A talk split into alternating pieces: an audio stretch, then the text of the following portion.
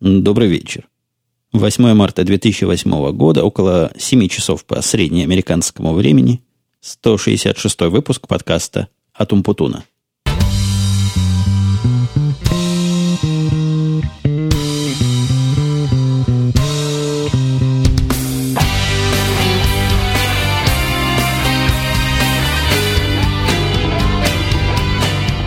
Совершенно непреднамеренно у меня вышло записывать сегодняшний подкаст 8 марта. Я вовсе это не планировал и к этому не готовился, не оттягивал. Уж не думайте всякого. Но вот так получилось, и поэтому воспользоваться такой возможностью просто сам Бог велел, а не воспользоваться просто бы грешно было бы. Я имею в виду праздник Международный женский день. Я не знаю, как он сейчас точно называется. Да, международность ему я еще в прошлых и позапрошлых годах уже успел это обсудить. Все-таки далековато – но, тем не менее, такой праздник женщин. Я всех женщин-слушателей и неслушателей всех поздравляю. И всех возможных приятностей вам желаю от всей души. Ну вот теперь, закончившись с официальной частью, можно переходить к основному повествованию. Хотя нет, пока не перешел еще. Пара буквально слов по прошлой глюке. В прошлых подкастах, в прошлом подкасте, в 165-м, у меня был двойной такой double-глюк. Двойной глюк в одном подкасте. Я ошибся и исключительно на арподе, уж не знаю, показывает ли это какое-то мое особое отношение к арподу, или просто так карты легли. У меня на арподе и шоу-ноты, и дата была неправильная. То есть дата была за 2007 год, но это мелкая такая неприятность, по-моему, мало кто заметил. Но вот шоу-нотами был, конечно, полный атас. Шоу-ноты были с прошлого выпуска. Как это получилось, я даже не знаю. Я специально ничего плохого не делал, никак арпода бежать не ходил. Но вот так вышло. Спасибо всем, кто обнаружил это, связался. Были даже некоторые письма, которые мне говорили мягко и ненавязчиво, что есть проблема, хорошо бы исправить. Я ее исправил к нашему общему удовольствию. Но если вдруг у кого вытащились подкасты два раза, это, честное слово, не моя вина. Изменение ни даты, ни шоу-нотов не должно вызывать повторного перекачивания подкастов. С этим вы либо на арпод жаловаться, либо производителю ваших подкаст-клиентов. Сегодняшнее недельное повествование свое Традиционно начну с хорошей вести. Вы помните, особенно те, кто поклонники Карла является, слушатели моих прошлых подкастов помнят эту длинную историю. Некоторые даже особо нежные душ она сильно разбередила. Мне говорили, нельзя алкоголиков увольнять, а надо, наоборот, их воспитывать. Воспитывать примером, воспитывать трудотерапии. Ну, были всякие там разговоры вокруг этого, я не буду сильно углубляться. Но вот хочу этих людей порадовать, этих слушателей. Карл устроился такие работать в Google, я не знаю, я просто не представляю, как он там прошел интервью. Хотя нет, конечно, представляю. Интервью со мной он тоже в свое время прошел. Говорит он, подлец хорошо, соображает хорошо, только выпить любит. И первое сообщение, которое он мне прислал за пару последних недель, наверное, после того, как устроился, я попытаюсь его перевести близко к смыслу, в восторженных выражениях с массой восклицательных знаков и радостных других символов. Он мне говорит, в этой компании можно пить пиво на рабочем месте. Ну не круто ли это? Это самая прекрасная компания и самая прикольная компания на свете. Вот такое у него впечатление, такое впечатление от Гугла. Самая крутая компания, потому что там можно пить пиво на рабочем месте. Я думаю, бедные гугловчане еще горько пожалеют о своей ошибке, о том, что разрешили Карлу пить на рабочем месте, потому что даже когда ему нельзя было пить на рабочем месте, он был на рабочем месте вечно пьяный. Что же будет теперь? Я даже и не знаю. Вопрос, который мне задавали на этой неделе многие, почему-то так уж легло, меня спрашивают, почему я нагло и высокомерно не отвечаю на твиты. Не началась ли у меня звездная болезнь или еще какие-то проблемы. Твиты – это те сообщения маленькие, которые посылают мне в Твиттере. Твиттер, я напомню, twitter.com слэш умпутун. Я, пожалуй, на своем сайте дам ссылочку на него, так что если пойдете на мой подкаст умпутун.ком, там все будут ссылки. Твиттер, так оно на слух довольно трудно набрать, если вы никогда о нем раньше не слышали. Так вот, мне посылают сообщения иногда – вроде бы личные, но которые могут видеть все, подписанные на этого автора. Я редко отвечаю на личные сообщения в Твиттере, потому что в последние месяцы я как-то свою э, концепцию Твиттера пересмотрел. То есть мне не кажется, что там правильно писать личные сообщения и вести диалоги. То есть диалог коротенький может быть вопрос-ответ, но только в том случае, когда вопрос интересен не только спрашивающему. В этом случае спрашивающий лучше напишет мне в мессенджер или письмом, или комментарий к подкасту приложит. Поэтому в Твиттер я в основном микроблог сообщения всякие вкладываю и редко отвечаю на прямые вопросы. Это вовсе не из-за того, что я как-то к вам особо нехорошо отношусь, те, кто спрашивал. Ну, вот просто такая у меня концепция этой системы микроблогинга. Мне кажется, концепция правильная, потому что лента моя засорена массой личных сообщений, когда люди о чем-то между собой говорят. И мне все-таки видится, что Твиттер для другого придуман, и по-другому его правильно используют, так как его использую я.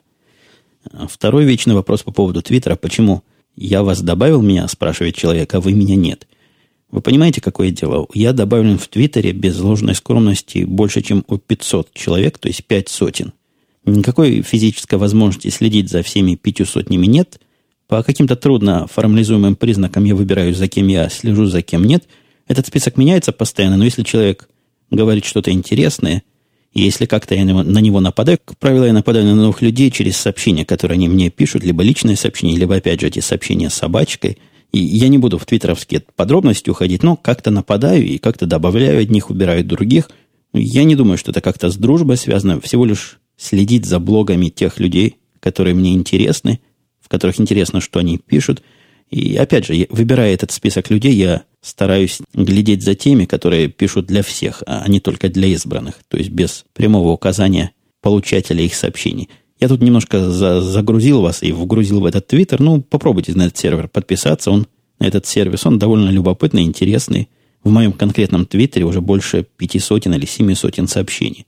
То есть, что я там написал, это страшно себе представить. Переходя уже к более совершенно другой, менее технической теме, иногда после длительных периодов управления какими-то проектами, какими-то программистами, очень активного такого управления, возникает у меня чувство, что порох в пороховницах моих подмог. То есть иногда после такого длительного периода, ну, я бы назвал это бездействия технического, когда времени на работу, такую, которую я считаю работой, остается очень мало – и в свободное от руководства и совещаний время мне приходится либо что-то маленькое дописывать, либо что-то большое подчинивать, но ничего серьезного не делать.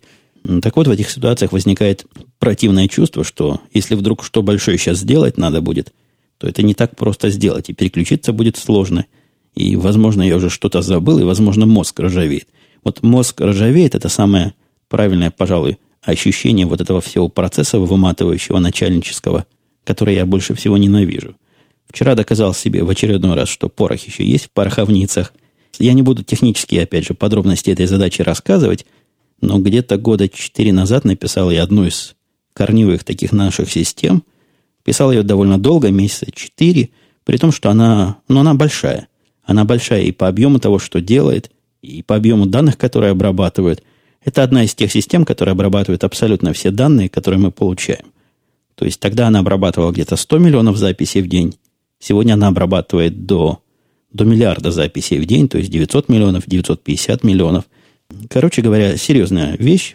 Написана была нормально, то есть масштабировалась хорошо с тех пор. С одного компьютера, который эти 100 миллионов обрабатывал, она выросла до трех компьютеров, которые способны обработать, три сервера, которые способны обработать этот миллиард. Но на самом деле там их больше, системы дублируются, высокой надежности все это хозяйство. Целая навороченная и продуманная система. Сложность та, что написал я довольно давно, то есть где-то уже скоро 4, наверное, даже больше 4 лет прошло с тех пор. И программа работает вполне нормально. Иногда ее адаптирую под изменившиеся внешние условия. Иногда добавляю сервера, иногда добавляю какие-то возможности балансировки нагрузки. Ну, по мелочи. Серьезно, кода я не трогал уже больше 4 лет. И вчера мне пришла в голову мысль о том, что всю эту систему можно заменить гораздо более простой, гораздо более надежный. Следовательно, чем проще, чем надежнее, это знает всякий, кто нашим бизнесом занимается. И гораздо легче сопровождаемой системой. Дело не в том, что 5 лет назад или 4 года назад я ее плохо придумал. Нет, просто тогда было не очень понятно, как ее будут использовать. И я пытался покрыть ее все возможные требования, которые тогда выдвигались. И с годами выяснилось, что из всего этого объема используется, наверное, 20% ее функциональности – а остальные 80% никому не нужны. Но и в дизайне, и в архитектуре, и во все были заложены все 100%, поэтому получилось то, что получилось. Хорошо получилось. Это система, которой я горжусь и считаю, ну, чуть ли не самая лучшая из той, что писал когда-нибудь в жизни. Так вот, теперь мне удалось вчера буквально за одной выкуренной трубкой, сконцентрировавшись на оставшихся требованиях, на том, что выкристаллизовывалось в течение этих лет, написать совершенно маленькое компактное ядро – ну, пока не ядро, пока прототип этого ядра системы за одну трубку, То есть буквально сел, выкурил одну трубку, это где-то часа полтора-два, и написал вполне рабочий прототип, вокруг которого уже можно начинать воротить новую версию системы. Это я вам рассказываю не для того, чтобы похвастаться в очередной раз своим умом и своей сообразительностью, а для того, чтобы, наоборот, вдохнуть вас уверенность в себя. Вот у меня эта уверенность немножко покачнулась от недель застоя, и мозг заржавел. Нет, когда придет пора, когда возникнет необходимость, мозг опять начинает работать и делает все, что надо. Так что на ближайшее время я сам себе нашел проект, который архиважный и архинужный. Это, конечно, наш путь, и, конечно, этот путь и руководство поддержит, посчитавшие выгоды. И проект-то небольшой. И я надеюсь за две недели из этого прототипа сделать вполне рабочую систему, причем эти две недели полностью и тестирование, и разработка, и перенос на боевые сервера, и замена всего, что есть сегодня. Так что весь я в предвкушении следующей недели. Кстати, вчерашний прототип, вот этот, о котором я вам так долго морочу голову, это была причина, почему вчера я не записал подкаста. Я уже сел было записывать, но тут пришла мысль. Пришла мысль, бросил меня за лаптоп, взял я трубку, и вот это все и наваял. Страшно горд собой. Есть еще, есть еще порох в пороховницах. Если вы следите за моим твиттером, который я выше долго и нудно рекламировал, вы могли видеть запись такую, мною выданную. Наконец добрался посмотреть на MacBook Air. Смотрел, смотрел, троеточие, и досмотрелся. Подробности сами знаете, где можно услыхать. Это я пользуюсь Твиттером как таким маркетинговым средством. Это тоже часто используется. Люди, которые какие-то продукты имеют, и имеют каких-то слушателей, какую-то аудиторию, пользователей, иногда дают там такого характера сообщения. Ну, такая замануха. Хотя она такая шутливая немножко замануха. Вряд ли кто меня не слушал раньше, вдруг прочитавший это придет и вдруг начнет слушать. Но на самом деле все-таки было. Это чистая правда. Я доехал в Best Buy в последние... Не помню, когда это было. На прошлой неделе это было. И прошел в отдел, где лежат все варианты представленных Apple, которые... Все компьютеры Apple, которые там... Которые сегодня вообще производятся. И увидел MacBook Air. Увидел его немножко сдалека, потому что вокруг толпился народ. Толпился народ вокруг пацаненка. Одного семилетнего. Он стоял возле этого MacBook Air. Там стоят они на столах таких, и возле него стоишь, можно взять его в руки, покрутить, понажимать. Так вот, стоял паразит, ну, лет семь, чуть старше моей дочки, может быть, лет восемь, и просто работал на этом MacBook Air, ну, вот как, как работают на компьютерах, что, что и подразумевается под словом «работать», как обычный пользователь компьютера, такой сопливый пацан делал там всякие штуки. То есть он сначала э, полез, везде поменял какие-то установки цвета, установки бэкграундов, явно знал, как это делать. Потом залез в iPhone, начал там с фотографиями крутить. Все эти штучки новомодные с э, движениями хитрыми по тачпэду тоже проделывал. Короче говоря, такой продвинутый пользователь, ну, даже куда-то залез, такое место, о котором я не знал. Что такое бывает, может, такое только в MacBook Air есть. И я вокруг него походил, походил, но не знаю, как прогнать пацаненка. Стоит и играется с ним. Ну, работает. Можно сказать, походил по другим отделам, пришел, стоит. Ну, не даже ему по шее не скажешь, вали, поиграйся с другим компьютером, какая тебе разница? На каком все это делать, на каком фотографии крутить? Хотя нет, вкрутить фотографии, конечно, на другом нельзя. Короче говоря, в пацаненке, видимо, совесть проснулась, отвалил, он дал мне поддержать MacBook Air, взял его на руки, Взял его так, взял его сяк. Если вы думаете, что произошла любовь с первого взгляда, и я ушел с этим компьютером домой, то я вынужден вас огорчить. Никакого чувства он к себе не вызвал. Никакого сильного чувства, никакого желания это дело иметь, и никакого непреодолимого стремления вот тут же вынуть эти 2000 долларов, или сколько он там стоит, своих ли, казенных ли, любых 2000 долларов, 1700, по-моему, он стоит, не возникло вообще никак. А наоборот, возникла и все более и более укрепилась, пока я там с ним игрался. Игрался я с ним минут, наверное, 20, ну, может быть, 15. Больше там играться-то особо и не с чем было. Возникло чувство, что он мне сто лет не нужен. То есть абсолютно непонятно, что я с ним буду делать, чем он мне улучшит мою жизнь и как он мне заменит мой MacBook обычный, и надо ли мне MacBook на эту штуку менять. То есть я даже вам скажу иначе. Возникло чувство, что менять его не надо – какой-то не показался мне. Вот знаете, бывает любовь с первого взгляда, бывает равнодушие с первого взгляда. Это, конечно, не ненависть, но это явное равнодушие. Ну, штучка и штучка. На мой взгляд, не самая удачная штучка Apple. По любым параметрам сделан как-то... Ну, как-то он мне показался недорого сделан. Я не скажу, что дешево сделан. ну, как-то не солидно. Какая-то несолидная штука. Вот, вот такое впечатление. С одной стороны, не солидная, а с другой стороны, какая-то мне ненужная штука. И так я его крутил и сяк, и пытался понять, в чем тут соль и чем он так хорош. Но я понимаю, что он должен быть чем-то хорош, но оказался он для меня совсем-совсем ничем такими не хорош. Короче говоря, те, кто вдруг считал, что я уже являюсь счастливым обладателем MacBook Air, можете расслабиться и выдохнуть. Нет. Не стал, не знаю, стану ли в будущем, я мнение свое иногда меняю, но первое впечатление, которому я сильно доверяю, нет никакого шока, нет никакого восторга и нет никакого желания эту штуку себе заиметь. Еще частый вопрос, который задают слушатели, который я время от времени такой связкой использую, откуда же вы берете темы. Ну вот тема сама взялась вчера или позавчера, позвонил телефон, и там автоответчик мне сказал, это звонок от такой-то там торговой или маркетинговой фирмы, мы хотим вам высказать заманчивое рекламное предложение, от которого вы не сможете отказаться, но, к сожалению, все наши специалисты сейчас на линии, заняты с другими клиентами, поэтому будьте добры, подождите, и к вам сейчас вернется живой человек. Ну, согласитесь, это какое-то верхамство. То есть звонят со спамом телефоном и еще просят подождать. Вот, пожалуйста, и кусочек темы на 30-секундный сюжет в моем ежедневном подкасте. Но гораздо более серьезная и гораздо менее веселая тема – это наше ежедневное совещание. Я рассказывал в, прошлый, в прошлом подкасте, как я пытаюсь от них отбиться.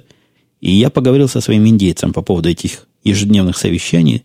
И для тех, кто не знает, я напомню, что у нас каждое утро теперь совещание по обсуждаемой системе. По выпускаемой, простите, системе обсуждения происходят.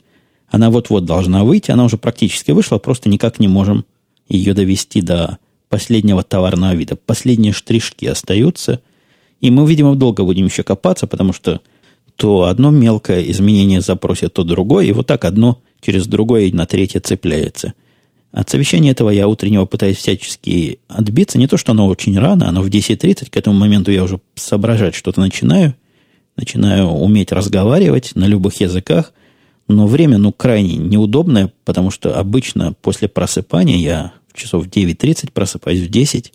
Необходимо понаблюдать несколько систем настоящих, иногда ответить на какие-то проблемные месседжи, проблемные имейлы, какие-то вещи решать, то есть каким-то делом заниматься.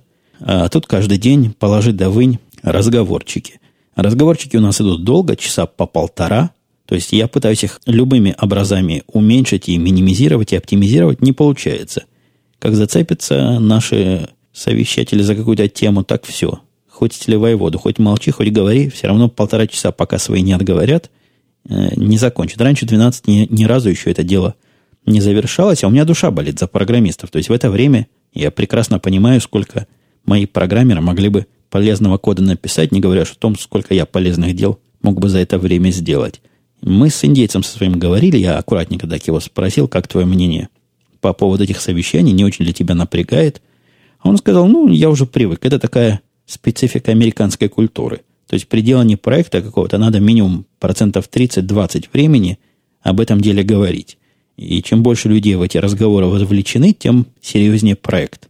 Вот такая шкала серьезности проекта. Он утверждает, что это часть американской культуры, бизнес-культуры, корпоративной культуры, и никуда от этого не деться, и надо это терпеть и принимать как должное. Я не знаю, может, действительно часть культуры, хотя какая-то это странная культура, которая требует разводить разговоры ни о чем и каждый день, я буду все-таки пытаться отбиваться, не получается. Обычно у меня хорошо получается отбиться, а здесь не выходит. То есть иногда по каким-то благовидным поводам я это совещание переношу, потом отменяю, но как ни крути, меньше четырех было однажды у меня три раза в неделю получилось, но вот эта неделя была у меня четыре раза, четыре совещания прошло и выброшено четыре умножить на полтора часа в среднем – целый рабочий день потерян практически. Некоторые слушатели интересуются, живо интересуются, как там моя жена учится, ничего ли там интересного не происходит в ее, в ее колледже в английском. Нет, в этот раз я от нее получил вопрос просто поразительный, показывающий, какой, какой высокий английский язык она там изучает. Она меня спросила, не мог бы я красиво перевести на английский американский язык фразу «уходящий в темную бесконечность космоса». Представляете, да? Вот уходящей в темную бесконечность космоса, с одной стороны, она интересует, а с другой стороны, их там учат правильно выстраивать слова в предложении. какая-то совершенно разная весовая категория от того, что их учат на одних уроках и учат на других уроках. И я не понимаю, чему там в конце концов научат и зачем им такие обороты, и куда она с таким высоким английским языком потом денется. Это можно учить в университете кого-нибудь английскому языку, если умеешь такие фразы строить из головы. Если уж я по поводу иностранного языка заговорил, тут есть целый ряд комментариев про сериалы, фильмы и вообще общие вопросы изучения. Евгений пишет мне, слушатель Дмитрий, вот вы сомневаетесь в, пол- в полезности субтитров для улучшения понимания фильмов, сериалов. Я сам не имею четкого мнения на этот счет, но возникает вопрос. Допустим, вы слышите фразу или оборот в первый раз и не понимаете ее. Очевидно, что многие слова произносятся не так, как у нас учили в школе, а ведь есть еще разнообразные акценты. Если нет субтитров, то каким образом вы распознаете и поймете ту же фразу оборот в следующий раз? Субтитрами, хотя есть надежда, что сработает ассоциация – а если без субтитров, откуда возьмется прогресс в понимании? Ну, понятен вопрос. То есть, есть такая теория, и, собственно, за этими стоит вся идея использования субтитров, что вы, когда читаете, вы в это время слушаете, и как-то оно там в голове само соединяется. И я пытаюсь донести до вас свое мнение, которое вовсе не претендует на то, чтобы быть правильным, единственно правильным и истинным. Мне кажется, никакого процесса соединения не происходит. Вы либо читаете, либо слушаете, и мне наоборот кажется, что происходит некий процесс рассоединения. То есть, если Дмитрий предполагает, что здесь будет прогресс, я думаю, что будет и регресс. Человек, который вот таким образом будет пытаться изучать язык, сможет научиться, наверное, быстро читать с экрана. Не более того. Мистер Зомби в продолжении этого вопроса, в продолжении этой же темы задает совершенно конкретный вопрос. Можно про, подробнее про ваше понимание механизма изучения. Если вы слышите sick and wrong, то откуда знаете, что это sick and wrong? Эту фишку вас спрашивают с завидной регулярностью. Люди слышат, но либо не понимают, либо слов составляющих не знают, как можно перевести. А если весь мувик такой? Очень интересно продолжение этой темы. Да, судя по вопросам, многим это продолжение темы интересно.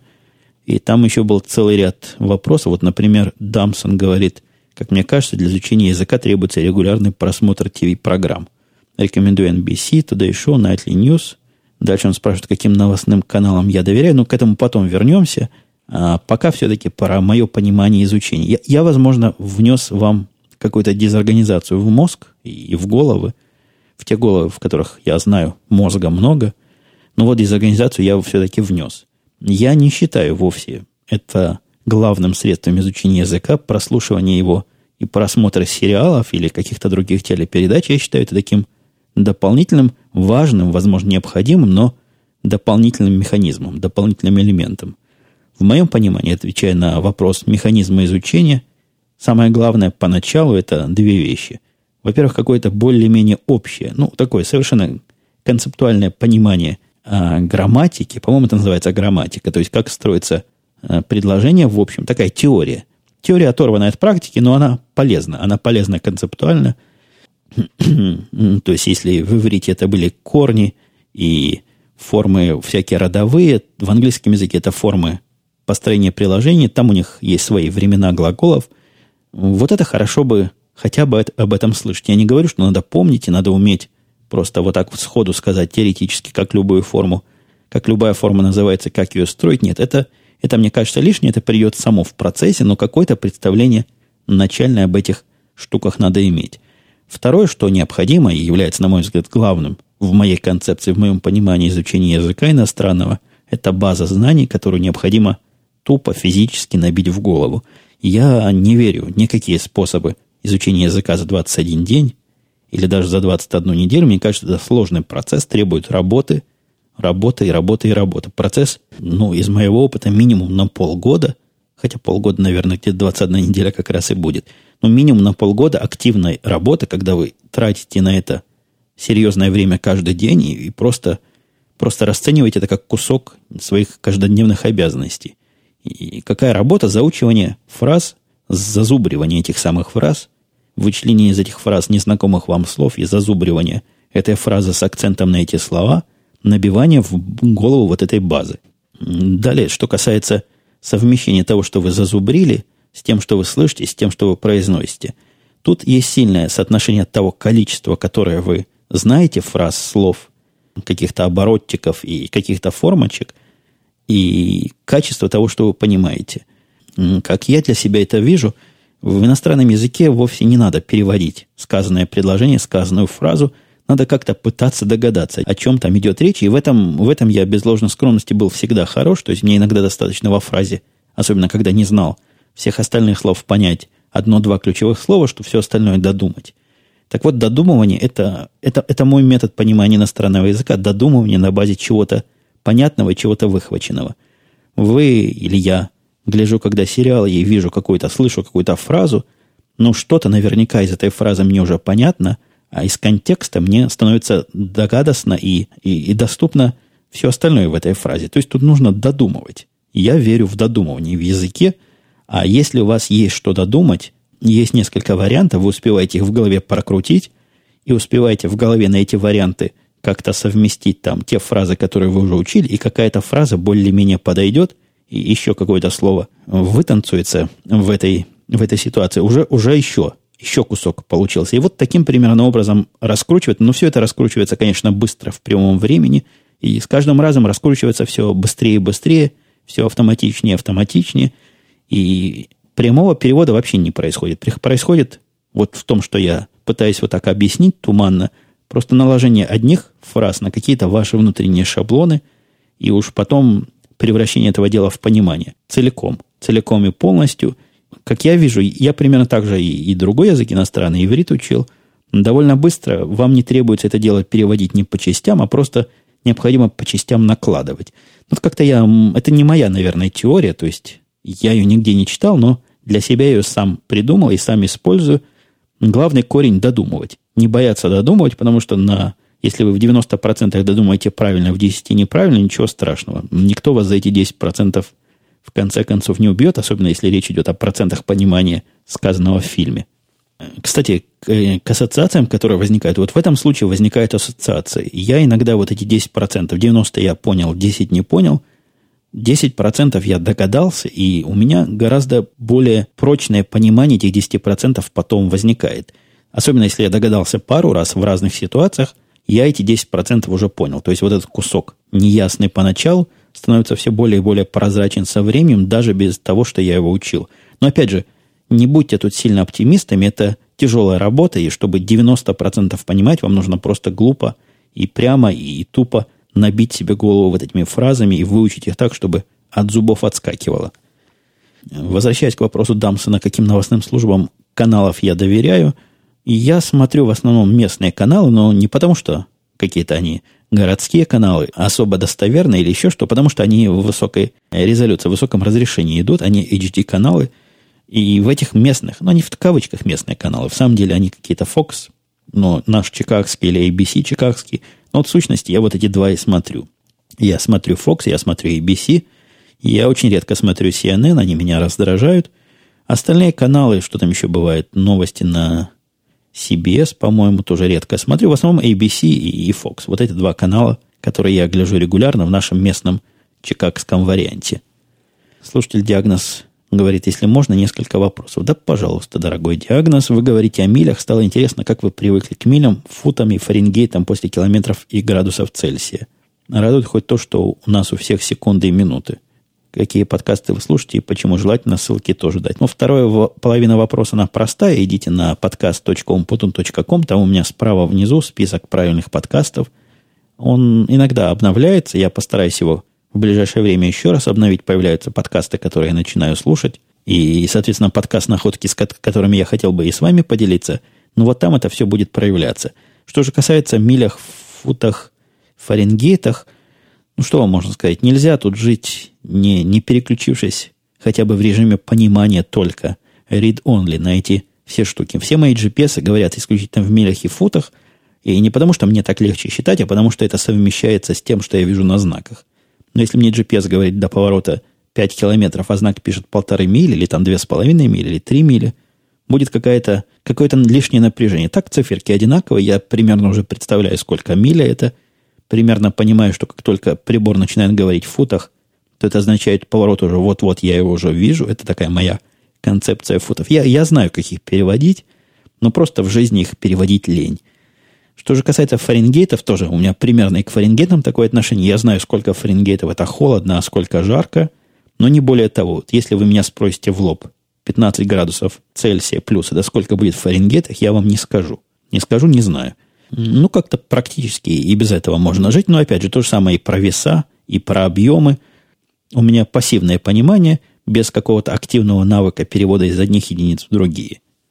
Александр спрашивал о наушниках, по которым можно слушать звук от ТВ, когда хочешь никому не мешать.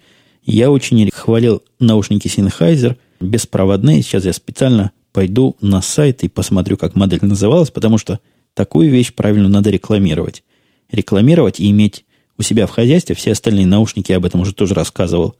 Беспроводные, которые я пользовал, и всякие ноунеймы были, и Sony, и еще кто-то – все они в подметке не годились ни по качеству, ни по, по живучести этих наушников. Тут у меня их собака драла на куски, и девочка топтала. И иногда я их неделями забываю заряжать, и работают просто как новенькие. Ну вот специально для, для вас, уважаемой аудитории, и для спрашивающего слушателя, который Александр, также известный как Саша, залез, посмотрел на то, что сейчас продается и выглядит так, как те, которые у меня лежат. Может, это какая-то новая модель. Называется Sennheiser – RS-140. По-моему, мои так же само назывались, хотя эти как-то дорого стоят. 219 долларов. Мои вроде меньше 200 стоили. Вот, вот эти именно наушники я использую для прослушивания на телевизоре. Надо и второй комплект купить. Тогда мы сможем с женой вместе глядеть какие-нибудь сериалы, когда дети спят, и никому не мешать. Была еще реакция на мою очень мягкую критику. Ubuntu установлен на Dell. Мне кажется, Андрей Андрей Федосеев, который написал мне то ли на Хабре, то ли нет, по-моему, у меня на подкаст Умпутунком, немножко ломится в открытую дверь. Я не являюсь ругателем Ubuntu, я, наоборот, ее пропагандист. И поделился просто с вами неким разочарованием, которое, мне кажется, для простого человека может возникнуть. Для простого человека, слушающего, например, этот подкаст и проникнувшись идеей о том, что Linux рулит, а Windows, наоборот, пойдет ставить Ubuntu и столкнется с тем, с чем моя жена могла бы столкнуться, если бы ставила это сама. Поэтому комментарий Андрея о том, что почему бы вам не поставить OS X на ваш Dell, рискну предположить, пишет, что она туда просто не встанет. Если встанет, то с настройкой оборудования придется париться гораздо больше, чем в Ubuntu. Компьютеры Dell, пишет Андрей, не являются родной платформой для Ubuntu, так же, как для нее не является. В общем, тут длинно он пишет, но речь идет о том, что, понятно, пишет Андрей, что X хорошо становится, потому что становится на свои компьютеры – а у Ubuntu нет своих компьютеров, она на всем как попало работает. Ну да, я, собственно, с этими не спорю. Я вовсе не говорю, что Остен так хороша на всем будет. Вот на Хакинтошах, как она плохо работает. Нет, тут, еще раз повторю, открытая дверь, я всеми руками за. Действительно, молодцы убунчане, что работают, как работают. Но с точки зрения простого человека, простого пользователя, это абсолютно ну, перпендикулярно. Это напоминает мне недавний мой разговор Позвонила мне девчонка с Комкаста. Я рассказывал, что Комкаст переходит на цифровую линию. И вот в конце этого месяца все, они отключают обычные аналоговые линии. Какая-то туманная история с этой цифровой линией. Я тут сам себя перебил. Я ее прямо спросил, это Voice over IP, надо ли мне какое-то интернет-подключение для этого? Имея в виду, что если откажусь от их интернета, не перестанет ли работать телефон? Она мне совершенно вот категорично сказала, нет, никакого интернета не надо, это не ваш не ваш бизнес, сэр, как мы это делаем. Никакого интернета мы от вас не требуем. Все, что надо, мы сделаем. Я тут же задал вопрос про 911. Но если вы знаете, у 911, если вы звоните в эту службу спасения и ничего не говорите, когда телефон обычный, лендлайн, то, что здесь называется, 911 может определить то место, из которого вы позвонили. И если вы молчите, они вам перезвонят на этот телефон, а если не отвечаете, то могут приехать просто по адресу. Поэтому, то есть умеет определять координаты по тому месту, откуда вы звоните. Я опять сказал, звоните, но вот это мое малороссийское происхождение иногда вылазит. Так вот, то место, откуда вы звоните, могут определить и приехать. Не такая ситуация с интернет-телефонами. Были всякие случаи, когда они приезжали в другие совершенно места, чуть ли не в других штатах. Ну, вы понимаете, интернет-телефония – это дело такое глобальное. Нет, она меня твердо уверила, что телефония не интернетовская, и все будет в порядке, то же самое все будет, только по цене гораздо более смешной. Первый год 19 долларов они всего берут в месяц. При этом, говорит, доступно 12 услуг для вас, сэр. Хотите, я вам расскажу, какие. Причем она так быстро тараторила, что явно подразумевалось, что я скажу «нет, не хочу». Я сказал «пожалуйста, расскажи, какие». Она мне перечислила эти 12 услуг, ничего из этого мне не показалось интересными, достойными упоминаний, ну разве что возможность заблокировать анонимные звонки. То есть те, которые звонят с э, приватных таких линий, защищенные от определительного номера, мой телефон может автоматически, вот эта вся система может автоматически отбивать. Очень круто в этом новом сервисе, который мне, и этот факт меня наводит на мысль, что все-таки это интернет-телефония, бесплатные звонки по всей стране и в Канаду, то есть нет вообще уже понятия long distance, международных, междугородних, простите, звонков. Все звонки по штатам ну, входят вот в этот мой базовый комплект. Неограниченное количество звонков, неограниченное количество времени. Какую-то я просто рекламу этому Камкасту тут делаю у себя в эфире. Но, собственно, я к чему вспомнил? К тому, что она так быстренько-быстренько тараторила и сказала там фразу, которая меня заставила ее опять остановить и переспросить.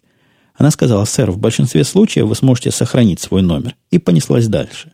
Тут я остановилась, сказала примерно то, что сказал только что комментирующему Андрею про проблему Ubuntu против остальных систем.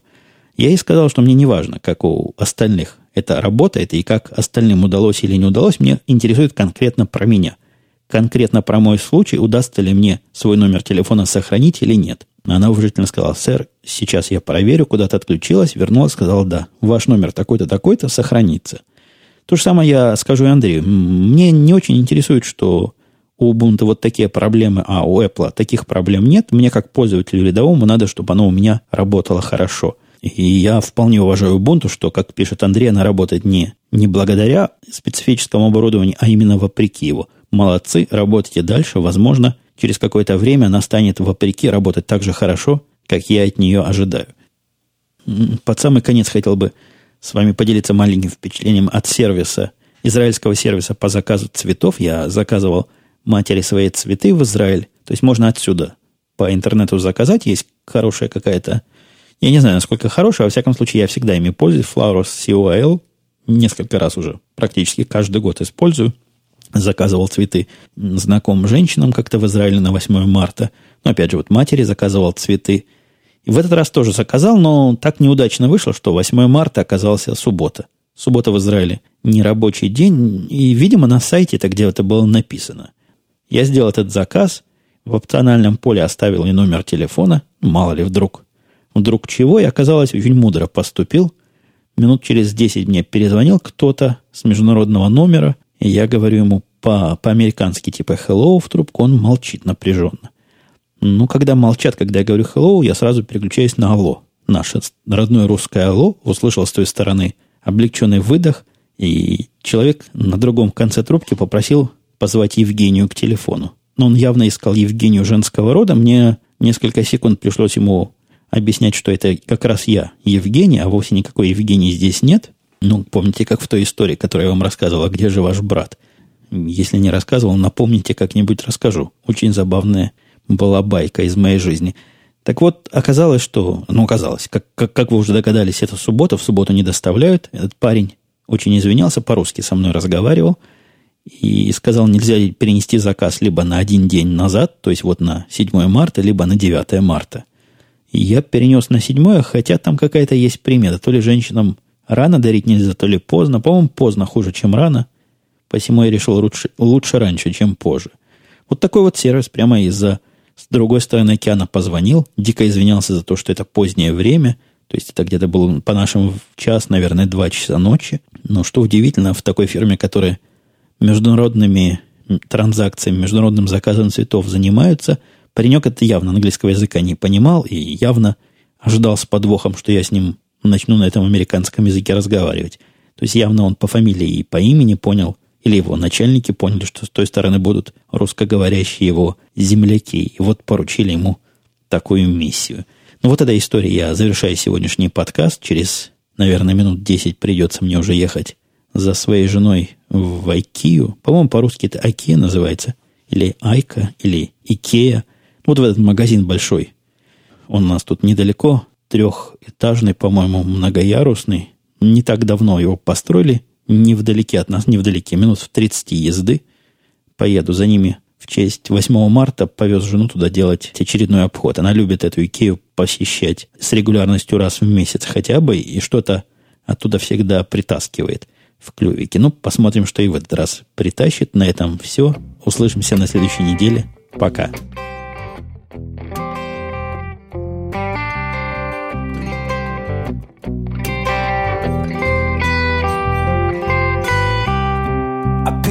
Up at 10 to 4, just like a thousand times before, on a thousand other days.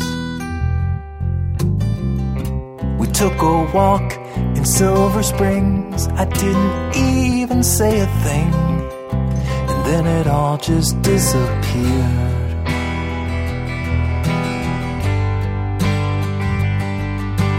I day the river went dry. I just watched it flow away. I just stood and watched the river die. Cause when all is gone and nothing else remains, you just hope for rain.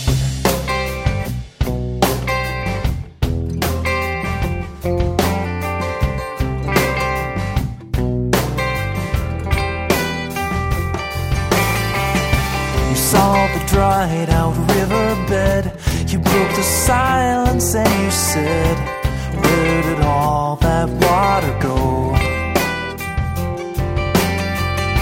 I didn't know, so I replied, It's just the nature of the tide.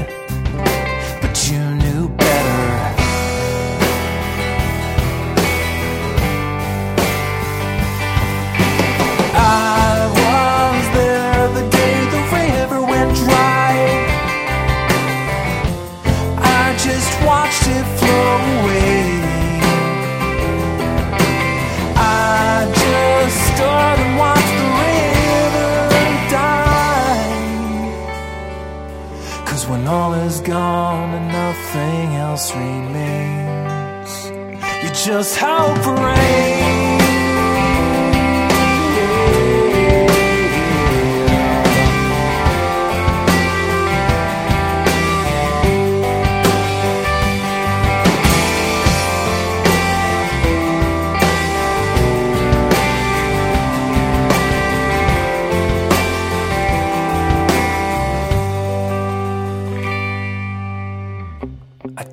Home, you said goodnight. I watched you fade into the light, and then you vanished through the door. My skin is dry as desert air, and there's water, water everywhere. But I'm not thirsty.